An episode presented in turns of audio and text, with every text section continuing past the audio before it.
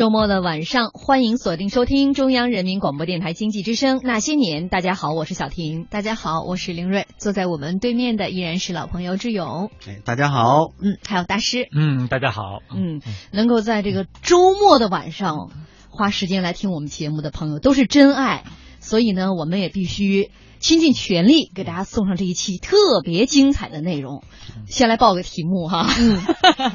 春晚吉祥物，丑的网友要送窜天猴，范蠡献西施，美的夫差终日揽朝政。嗯，说到西施，我们听众朋友说了，等了你们一个星期，终于等到了高潮部分。我觉得哈，这个大家呀，这个对美女啊、赚钱呢、首富啊，就对这些内容特别感兴趣。我们今天嘉宾还抗议了呢，说你们聊。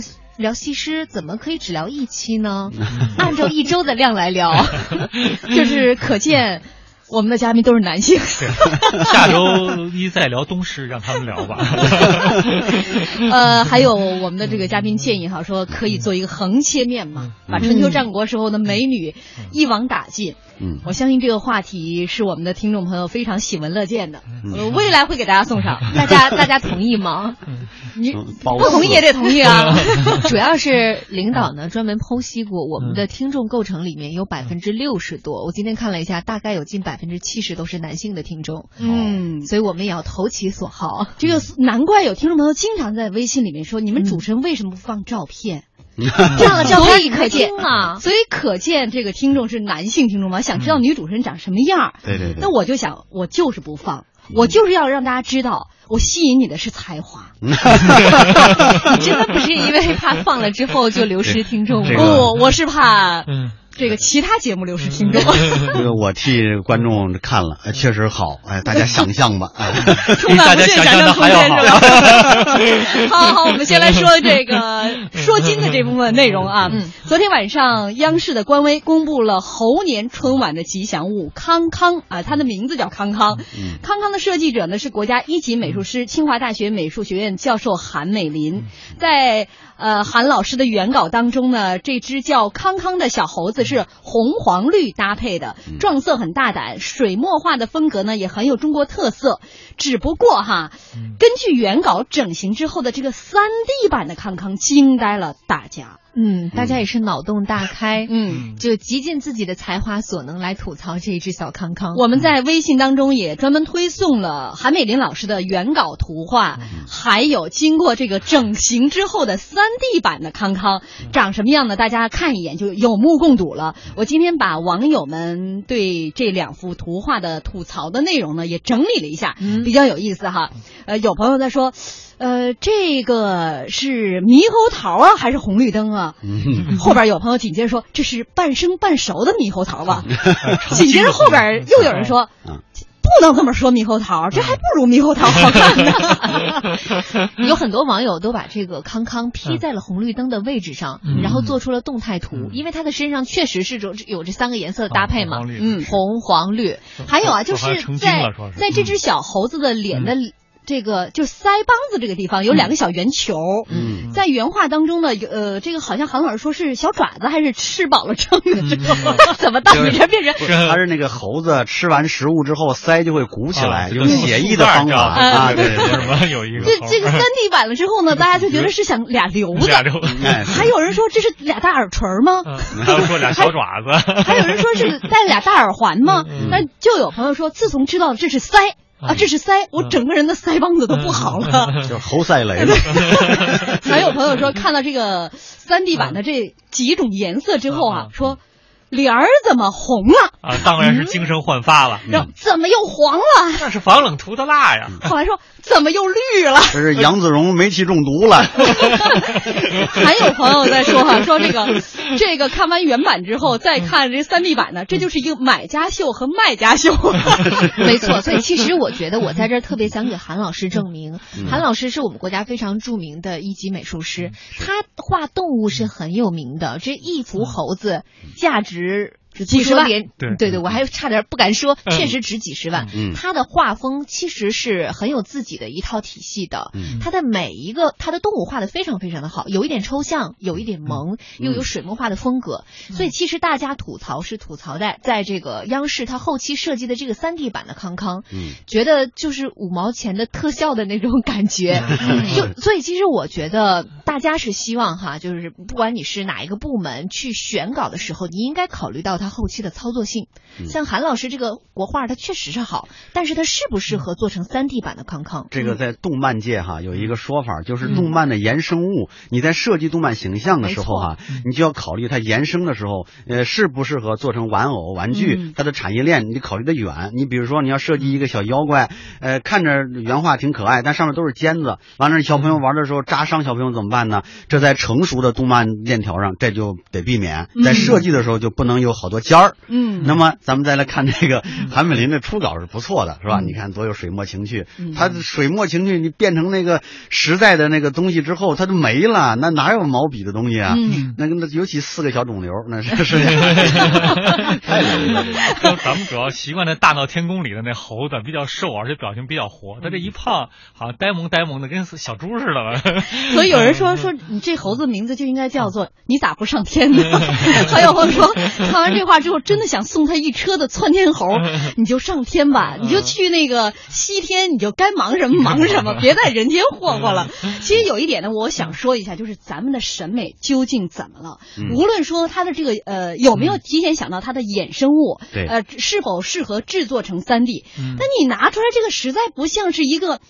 呃，这满足分辨得出来，对，满足大家所有这个审美情趣的一件艺术品呢。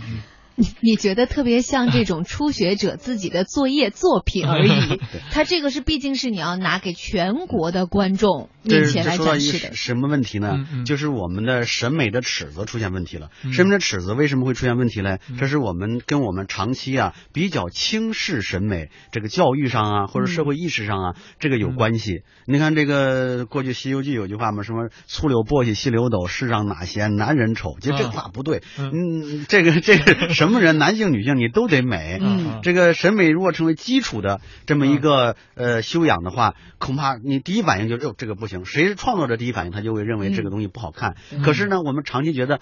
不见得要那么讲究。我小的时候，我那个皮鞋啊，小时候小朋友小皮鞋，稍微打点油，我妈就说：“你精力都放到这儿，你还有心力学习吗？” 哎，我觉得这点女孩子太有发言权了。这女孩上学弄弄刘海啊，这我妈主动给我们弄弄刘海啊。我妈还拿那个火钳子在火里边烧红了 之后，在水了，在凉毛巾那儿。这么一过，然后把我们那每个人的脑袋伸过去，把那个刘海虽然卷的很难看吧，非常生硬，但是这个是对美的追求嘛。就你这母上大人一定是在众多的母亲当中为数不多的，因为很多母亲的原则都是以学习为重，其他的所有事情，包括现在就家长们都很，我至少我在我那个时候，家长们都很。就是赞同说你就穿统一的校服，嗯，这样防止你男生女生去分心，所以那时候造成的一个形象就是大家比谁穿的鞋好看。我想说的是，日本、韩国也都是只穿校服，为什么我们的校服就那么难看呢？是，我们一定要？难道就是要把男女的性别全都？就是模糊掉，模糊掉，你才满足吗？成本成本从经济学上来说，越简单的设计的越省。而且你知道吗？我像我们家孩子上幼儿园的时候，班里边就有家长，那个才三岁的小朋友，他买到七将近七岁六岁，他也买到这个能穿到呃大班的这个。小围巾拼命窝到里边，哦是，你说这能好看吗？所以我们看学校里边经常穿那个校服的，就盖着恨不得快到膝盖的，对，呃一一点这个美感都没有，本身设计也有问题。首先我们很轻视美，其次我们甚至认为美是一个特别不好的事情。所谓椰蓉会会的会淫，就是这个姑娘如果太漂亮呢，她会招人，这是一种什么呢？其实从美色祸国。这从西施那个年代啊，嗯，这个这个错误的呃观念就已经慢慢形成，渗入到我们的文化的。不是，今天你是要给西施平反是吧？不是，我觉得听到这儿啊，领导是咱俩该上照片还是得上照片，不能太过的忽视我们的貌美，而只突出我们的才华。那个，你就不怕霍霍节目是吗？来，咱们听一首这个大圣歌。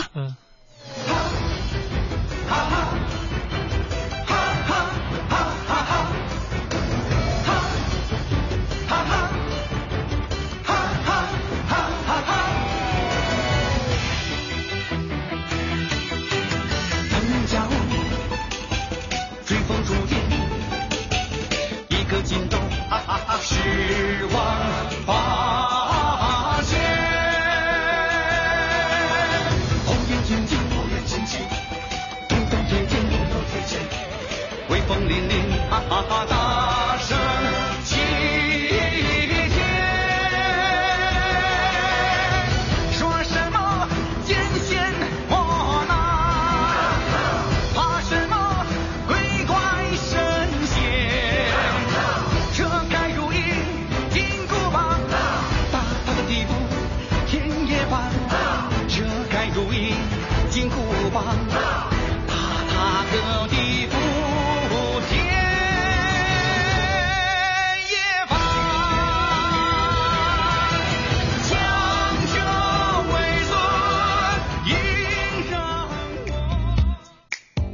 欢迎大家继续锁定收听中央人民广播电台经济之声那些年，我是小婷。大家好，我是凌瑞。坐在我们对面的是志勇和大师。嗯，今天我们论古说今之春秋战国，今天晚上这一趴要说春晚吉祥物，丑的网友要送窜天猴，范蠡。献西施，美的夫差终日懒朝政。刚才是说到了一个审美的问题，哈，嗯，呃，也说到了一个美色祸国的问题。无论这两点都能说到西施，为什么？您说这个审美，我再说回到那只猴子哈，你说这个审美它是一条线上的，是你有设计者吧？就是你出完三 D 之后，领导得审吧？说明这从上到下的审美都挺一致，无论它有多差，它都挺一致。那再说这个西施啊，他送给了夫差，夫差喜欢，说明这从送的到接收的审美也很一致，都认为西施很美啊。嗯，毕竟范蠡在夫差身边也算是卧底了三年，充分了解了夫差的习性。嗯。嗯，他这个美啊，也具有在美学上讲，美具有普遍性。嗯，我们看到说这个早晨的朝阳是美的，嗯，是吧？我们看到这个出生的婴儿是美的，那这光的赞歌啊，它有普遍性。啊，说到这个美，呃，其实呢，这也是范蠡啊回到越国之后给这个呃越王出的九九计啊，其中的一计。这九计当中呢，现在最被人津津乐道的就是这第四季美人计。我们有朋友说，怎么到现在不？出题呢？出出来吧！你是这故事讲到一半，突然想起来福利没送。我们我埋这扣埋的多好啊！你老实实在在的 把我们无才的这一面展示出来。我错了，我错了。今天我们要送出的礼品依然是充满无限想象空间的即开型中国体育彩票。我们会送送出四份哈，每一份的面值都是五十元。那您可以在微信公众平台搜索“那些年”找到我们，然后呢，您今天回复三个字就有机。会来抽取我们的奖品，这三个字就是美人计。嗯，记住啊，微信公众平台搜索“那些年”找到我们，我们赶紧来说一说吧。这个范蠡和文种两个人，这个美人计施行的这个过程，当然回到越国之后呢，二人给勾践讲了很多的大道理啊，呃，然后还提出了一。套非常完整的振兴越国的方式方法，其中有九条。我们先把其他这些条数都按下不表，重点来说美人计周末嘛。是是是，没说没说没 当时那个文种和范蠡啊，都知道吴王夫差好色。嗯，像之前去吴国为奴的时候，就带了三百三十名美女。嗯，三十名是送给伯嚭，这三百名啊，都送给了吴王夫差。嗯，但是啊，这个回国之后。他其实是每个月都要向吴国去进贡礼品，嗯，那他们深知到吴王这个喜好之后呢，这个不光说是我给你送点美人，嗯，那我需要用这个美人是干什么？让你体虚心乱，嗯。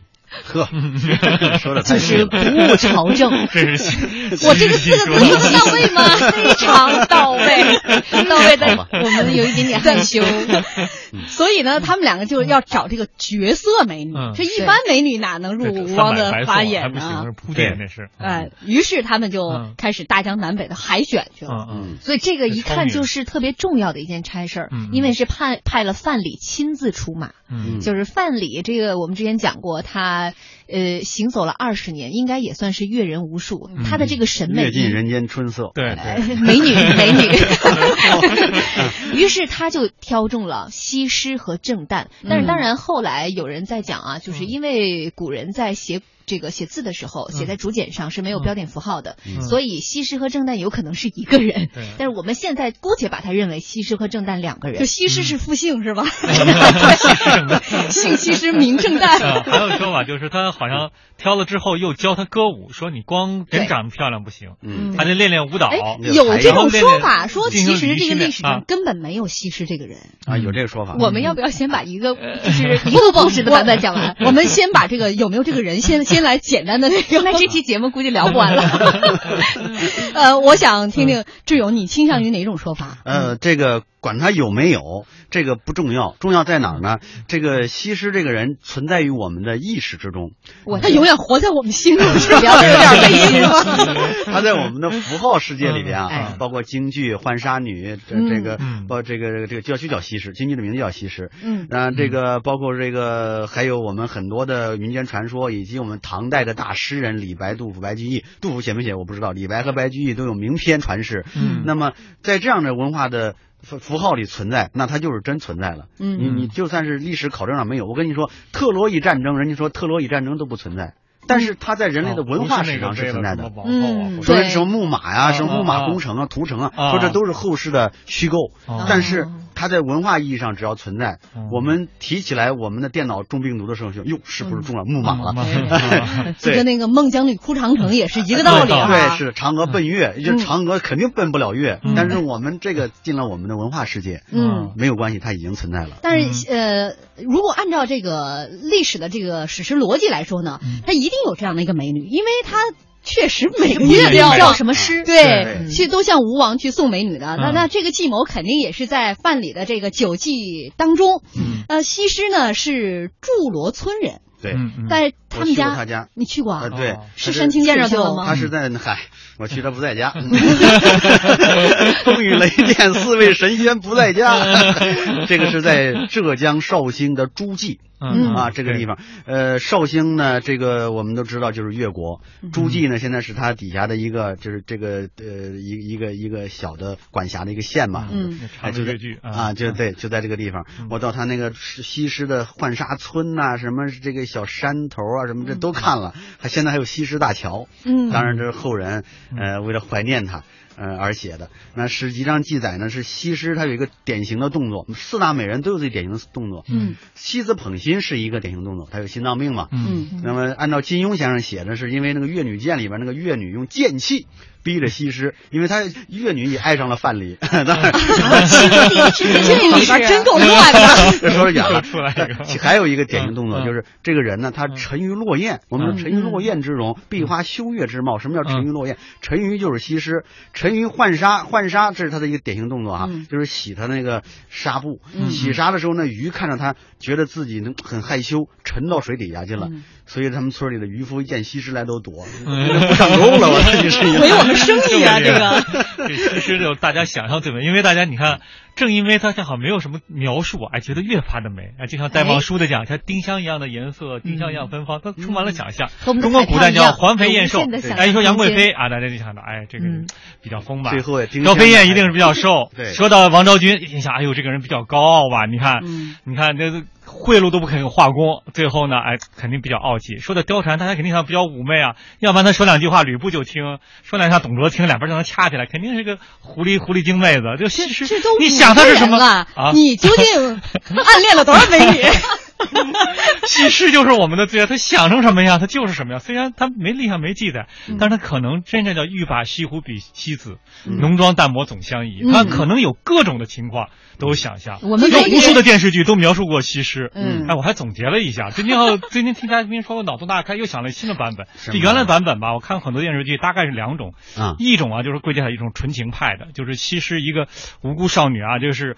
到夫差那儿去了，跟范蠡啊说，对对对对对，然后说跟范蠡又挺好，就跟那个说，哎呀，范蠡哥哥你一定要等着我啊！范蠡说好啊好啊，嗯，说我一定将来打回来跟考状元似的。最后终于打到吴国，把西施解救了啊。还有一种呢，那西施就大智大勇，那就简直是地下工作者了。这个翠屏啊，对翠屏，那在那那个这吴国那儿不仅是搞情报，还说服吴王。最惊险的，跟那个范蠡正在那个宫里正接着头呢，忽然一声说：“哎呀，伍子胥来了！”哗，伍子胥进来，带着大兵就把他们给包围了。嗯，这时候电视剧突然就没了，下集打开一看，哗，就范蠡不见了。说有个地道把范蠡送走了。这伍子胥还一本正经，就跟那个什么说：“哎呦，你怎么跟这个什么越呃越国的？我看见有人了，一定要搜啊！搜了半天，嗯，什么都没搜出来。最后西施大义凛然啊，说搜不出来怎么办？然后。那那不信，肯定有的，看见有人了，然后搜了半天，没搜出来。我觉得，我觉得你在编我们这节目也会被强令下架的。这是我亲眼目见，可以把你这个电电视的。这这这是电视剧版本。但呃，从这个所有信息当中呢，能够肯定的就是西施长得特别漂亮。嗯，没错。增一分则肥，减一分则瘦。嗯，而且呢，这个心脏不太好，所以呢，总有点病态美。这种病态美呢，惹人怜惜。是。所以呃，范蠡呢走了一圈，这个就把呃算是西施。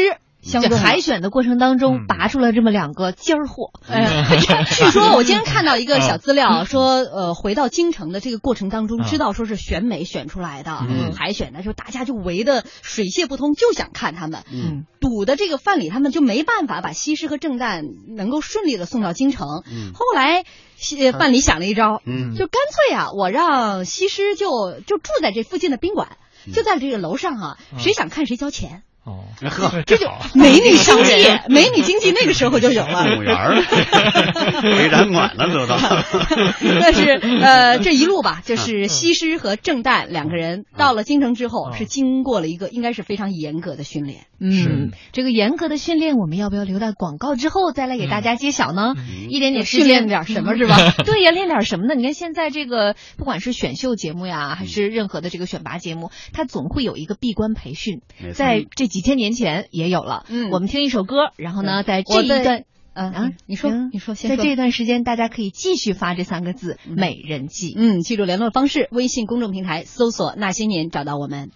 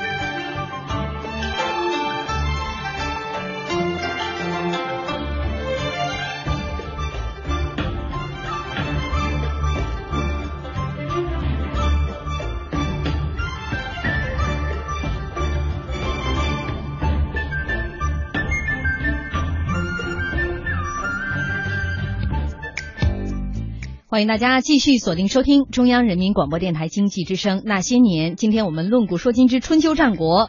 今天晚上要说的是春晚吉祥物，丑的网友要送窜天猴，范蠡献西施，美的夫差终日懒朝政。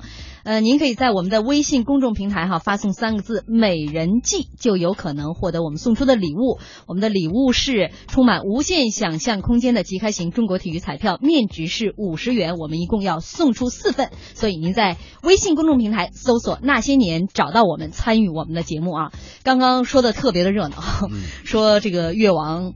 范蠡啊，这个范蠡要给这个越王啊，这制定了一套复国兴国的方针战略，主要是针对吴国的。哎，这个其中有一个就是美人计，给吴王夫差呢，呃，送去他们精心挑选的这个美女，是能够海选送出这个美女，这个他一定是带着特殊任务去的，他不像是平时送一送送几百个。是，那这个美女呢，接下来要进行一番严格的培训了。据说这个培训训了三年的时间啊，那么久啊？对啊。真的，对吧？你们俩看到的资料也是三年吗？所以是在训练的过程当中，于是西施爱上了范蠡，对吗？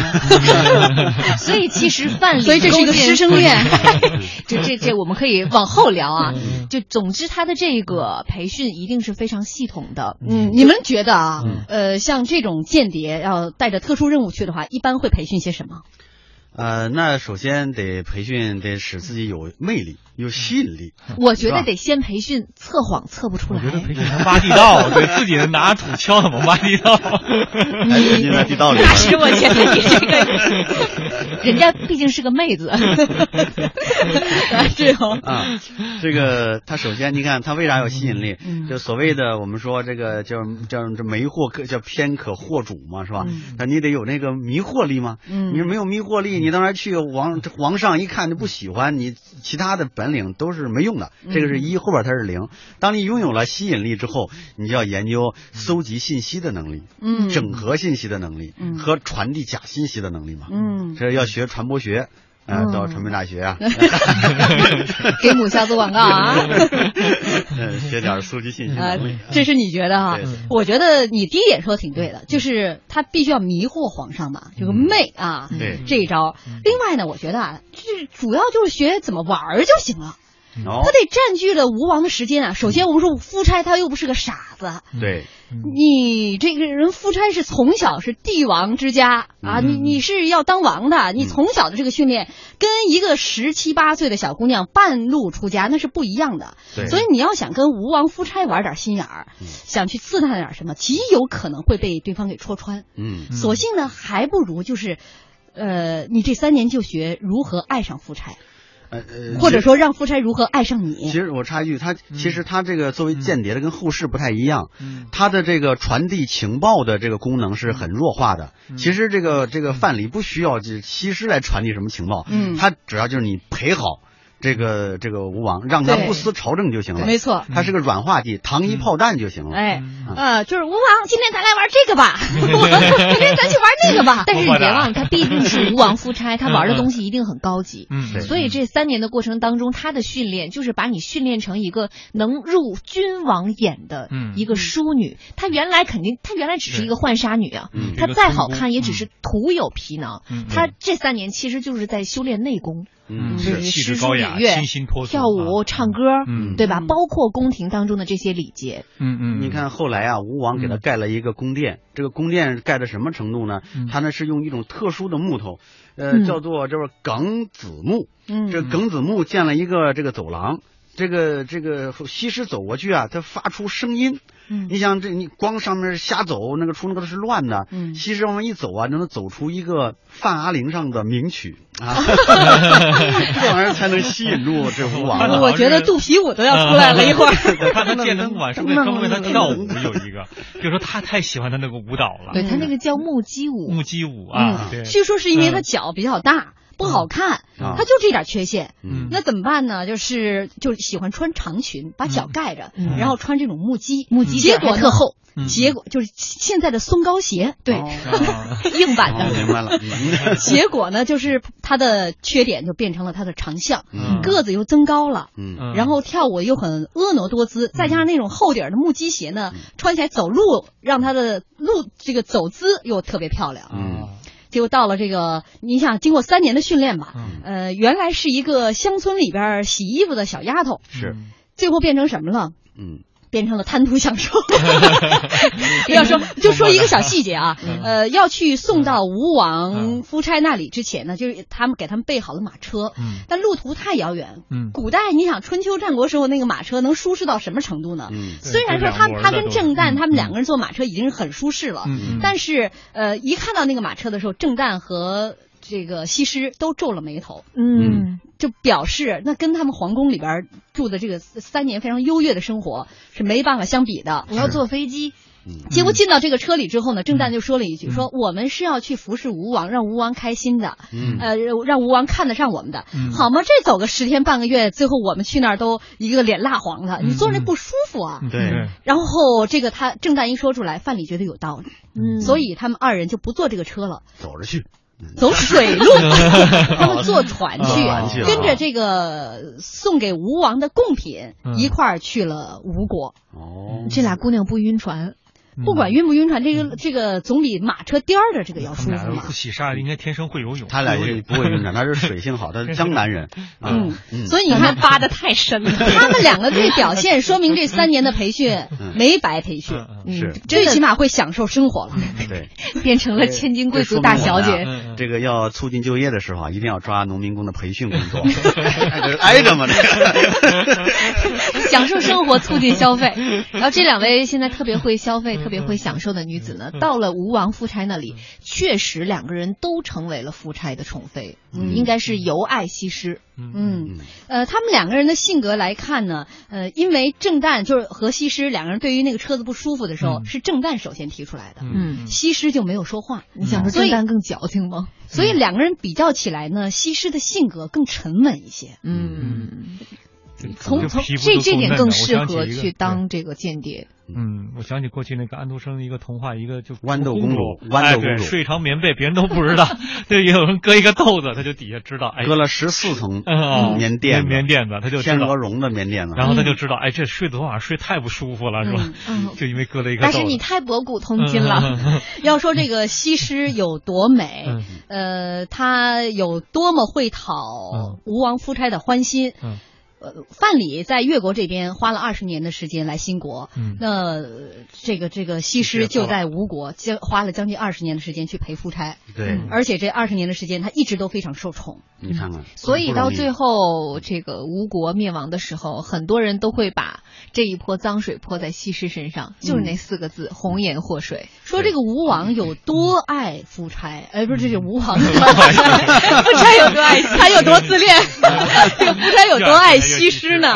呃，有这么一个就是小故事啊，就是呃，夫差喜欢争霸嘛，就伐齐。嗯，对。后来又是这个黄石会盟，总是想当这个霸主。霸主。这个时候趁着他去当霸主的时候，越国不就去伐吴嘛？对。把都城都给破了，太子也都给杀了。嗯。然后他的下人们就赶紧来报告吴王，说：“你赶紧回去吧，咱们都城已经被越国给破了，王太子也被杀了。”嗯。呃，吴王听完这个消息之后，第一时间先问我的这个西施怎么样了？嗯，呃，他这个身体又不好，然后呢，哎，性格也比较的这个绵软，这万一他被掳去怎么办？就是他第一时间担心的是西施的生死。嗯，这是说明他已经迷到了，已经这个跟自己的生命啊，呃，化为一体，比自己的儿子都亲。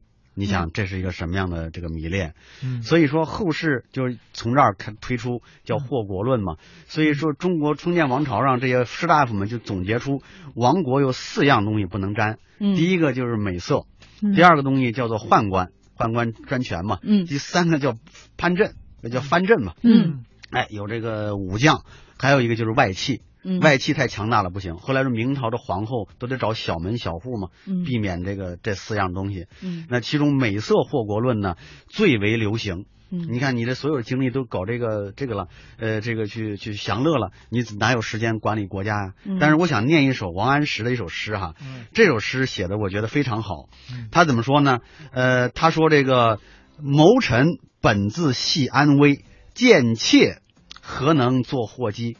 但愿君王诛宰匹，就是您把那那个伯匹给宰了。嗯，不愁宫里有西施。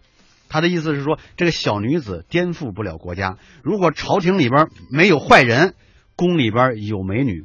不必担心。您要了西施之后，您把夫差不是把那个勾践，你不放回去，你给他在山东那个石室里边给饿死了，这个怎么可能会灭亡你的国家呢？真终于有人为我们这些美女们 其实说句公道话了，后世像王安石啊，包括鲁迅先生都写过这样的文章，去给西施哈平反平反。对，但是其实。其实王安石他是呃假设的一个前提是存在于西施这个人，他也说针对于后世对于西施祸国论他的这个观点，但其实有更多的说法是西施这样一个小女子，不管有没有这个奇人，其实后世是完全夸大了她。吴国亡国当中的这个作用的，是的，有一个很重要的例子就是你在所有的正史当中，你根本就找不见西施这个人。嗯，就如果他真的有那么重要的话，司马迁应该不会放过他的。嗯，所以就是呃，还是男权主宰的这个世界嘛。对，只能说明当时这个写史的人，对，就把这个亡国的这个祸水。抛向了女性的这一面。对，我们给这些为我们美女平反的人点个赞，听首歌。大家可以继续在我们的微信公众平台发送三个字“美人计”，您就有机会获得我们送出的四份良品奖品。奖品是充满无限想象空间的即开型中国体育彩票。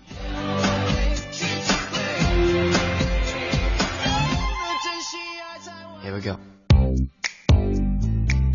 在我们的微信平台上，东子说：“君王将相宁有种乎？山河破碎，责任都归于美女误国，未免让大男人抬不起头啊！美女还是那个美女，英雄已不是那个英雄，满眼是泪，屈原有多少？是啊，你们打了败仗，让美女这个去和亲，呃，这个误了国了，就说是美女祸国啊，让虞姬自杀，真是项羽。”对，这个这冲上去呢。刚才这个网友这句话跟那个罗隐啊，这个诗挺像。罗隐写呢说：“家国兴亡自有时，无人何苦怨西施？西施若解倾吴国，越国王来又是谁呀？”越国怎么也亡，也让楚国给灭了，也没听说这个楚王，这个有什么不是越这个越王勾践好什么女色呀？他也没好啊，不也灭国了吗？灭国的原因其实既不是他的充分条件，也不是他的必要条件，用数学上的话讲。那最后呢，越国把吴国灭了之后啊，关于西施的去向。现在有好多种说法，嗯，当然，大家对于他最美好的一个愿望呢，就是他跟范蠡二人泛舟湖上，对，最后远走他乡了，嗯。这是最美好的一种希望，但其实这应该是最假的一种。来，我我们听听嘉宾，你们觉得这个可行性，论证一下。啊，这个就是传说是这么说，就是有就是有一种说法是，等他破吴归之后啊，就是这个西施回来了，回来之后怎么办呢？这算功臣，就是这个呃，像花木兰一样哈，不愿意在朝堂之上送回小村庄，待了一年，在这一年之中，范蠡呢筹划好了。接着他这个心上人，俩人泛舟五湖，嗯，就走了。那这是一种最美好的这个一一个一个说法。另外一种结局呢，是用马布、马皮做的口袋，把西施一装，嗯，扔水里，这个就是这个一块淹死了。就是说，勾践这个人心特别狠，嗯，文仲不是也给杀了吗？嗯，就是本来本来说有人建议说，这个这个勾践一看西施啊。虽然说那个时候有可能也快四十了，觉得哟这真美啊！呃，我留着吧，反正是这个吴国已经灭了。这旁边呢有一个人给他说了一句话，说这个他可是灭国之人，留着不祥啊。这时候这勾践这个人心特狠，然后干脆也杀了吧。嗯，那么立了大功的人，结果呢？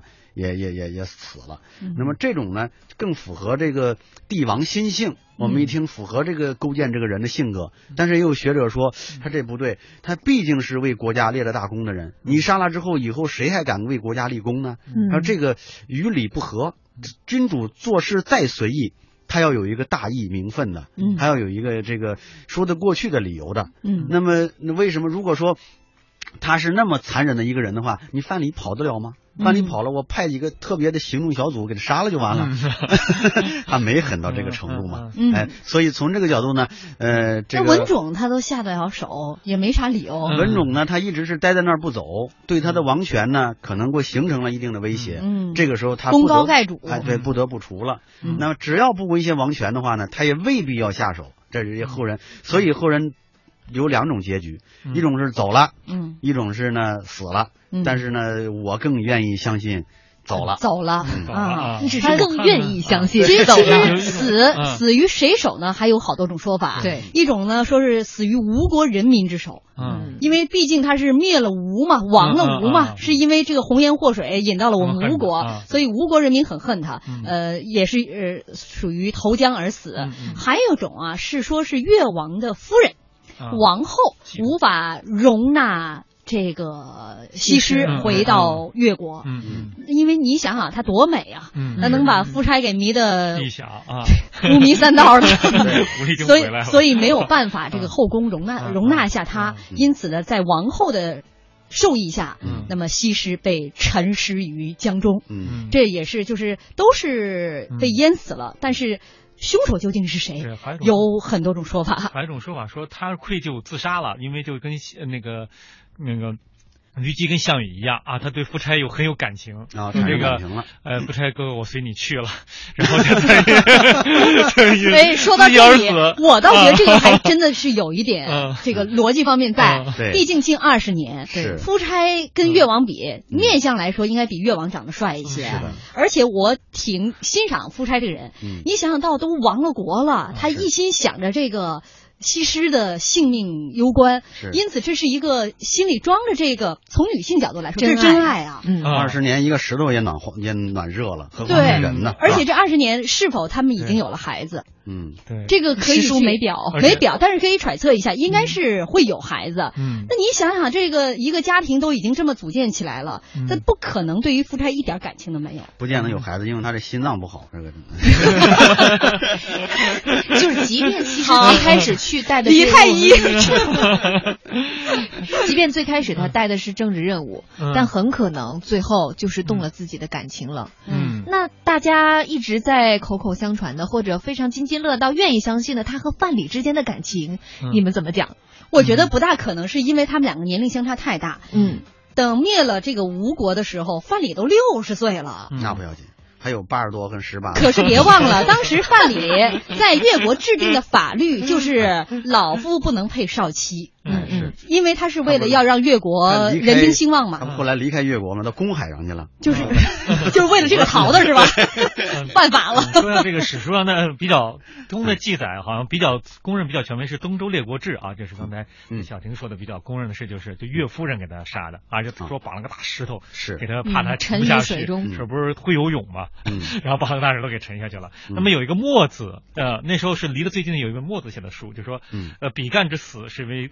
刚直啊，那个孟奔之死是为勇，吴起之烈是因为他这个人太聪明，然后这个西西施这被沉了，是因为他美。他讲到这个西施就沉到江里的，谁沉的啊？他也没讲，因为墨子写这书应该是离这个时代最近的，呃，所以大家认为这个可信性比较高，反正是沉下的可能性比较大。后人也有也有考证，说墨子这个书啊，后来后都是手抄嘛，抄来抄去啊，有好多金人把自己的这个想法 就是放进去了啊。